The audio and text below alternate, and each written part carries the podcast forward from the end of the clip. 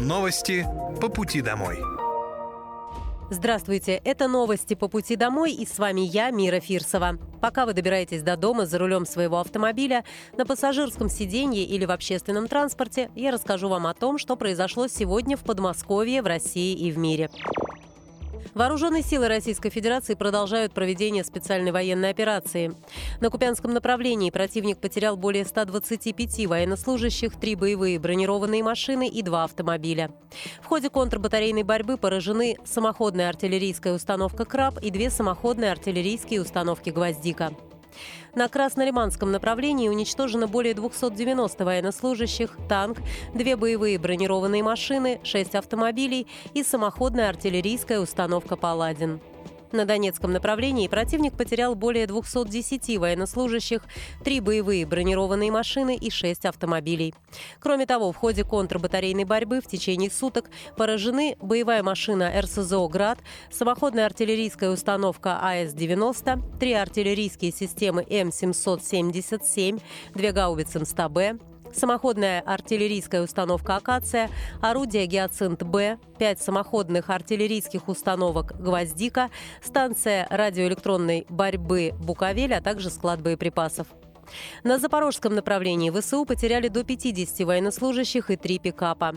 Кроме того, в ходе контрбатарейной борьбы поражены боевая машина РСЗО «Град», две гаубицы Д-20 и две гаубицы Д-30.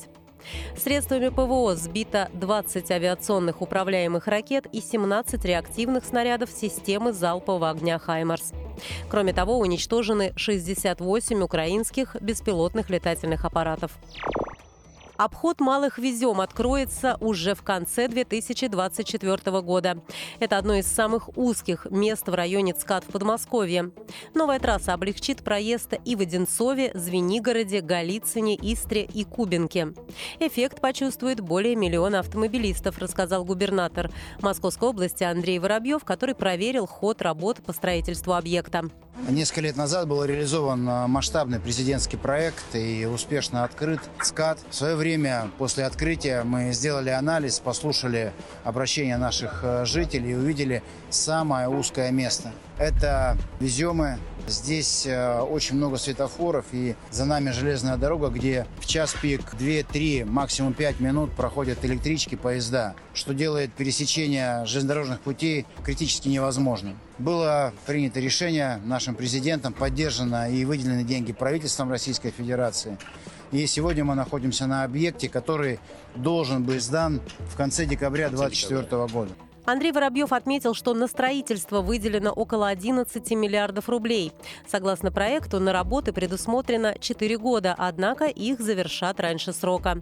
Степень готовности объекта составляет 30%. Здесь трудятся около 300 человек. Открытие обхода позволит сделать движение по этому участку ЦКАД полностью бессветофорным. В состав объекта войдет три путепровода. Также построят тоннель в районе примыкания к северной части ЦКАД и мост через Большую Веземку. Протяженность четырехполосной развязки составит 4 километра. Новая развязка позволит сократить время проезда до Малых Везем примерно в 20 раз с полутора-двух часов до пяти минут. На дороге установят систему «Свободный поток», которая действует на ЦКАД.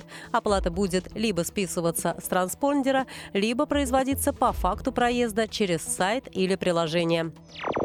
На 2024 год в Московской области запланирована крупнейшая программа обновления автобусного парка. Также особое внимание будет уделено водителям, об этом заявил глава региона Андрей Воробьев. Он подчеркнул, что подмосковный автобусный парк обновляется каждый год. Сделать это мгновенно невозможно, но пассажиры и водители очень этого ждут. В прошлом году были закуплены 1300 автобусов.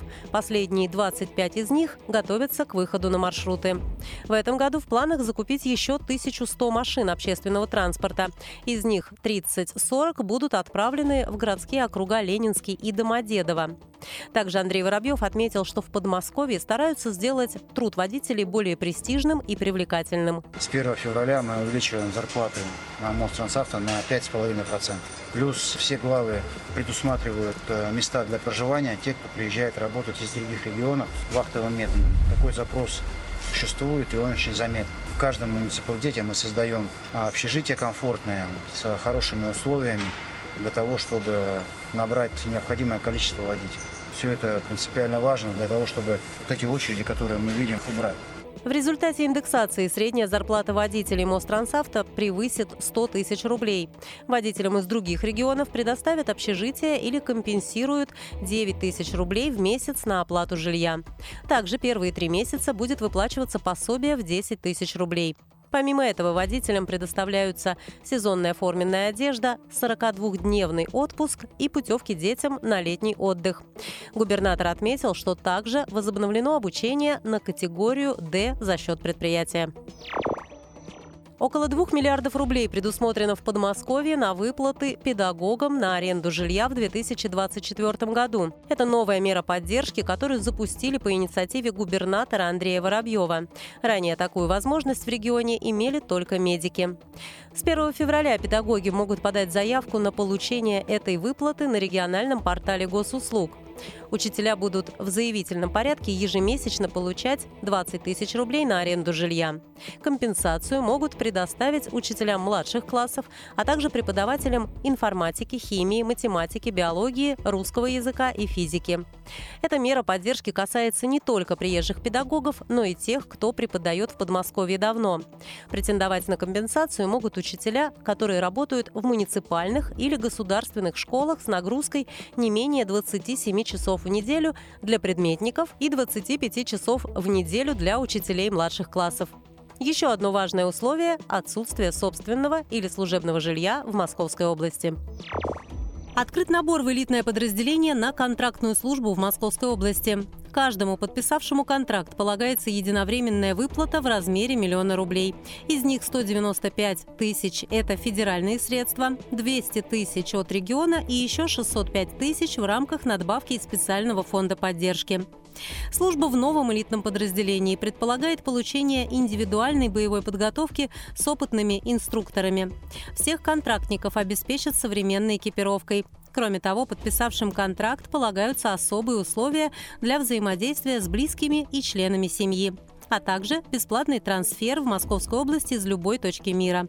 Всю дополнительную информацию можно получить по телефону горячей линии плюс 7 495 990 4 семерки. Обратный звонок также можно заказать на сайте контрактмо.рф или оставив заявку в телеграм-боте «Контракт ЭМО-бот». В рамках программы «100 прудов и озер» в 2024 году в Московской области очистят 14 водоемов. Минэкология региона подвело итоги голосования по программе «100 прудов и озер», которая проходила на портале «Добродел».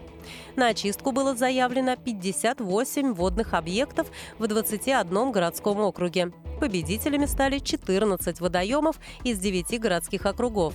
В голосовании на портале «Добродел» приняло участие 38 тысяч 802 человека, из которых 30 640 – это жители Подмосковья. Победителем в голосовании стало озеро Святое в городском округе Егорьевск. На втором месте оказался пруд в Дедовске, на третьем – холодный пруд в Клину. Программа губернатора Московской области «100 прудов и озер» реализуется в регионе с 2021 года. За это время было расчищено более 700 гектаров водоемов. Это были новости по пути домой, и с вами была я, Мира Фирсова. Желаю вам хорошей дороги и до встречи. Новости по пути домой.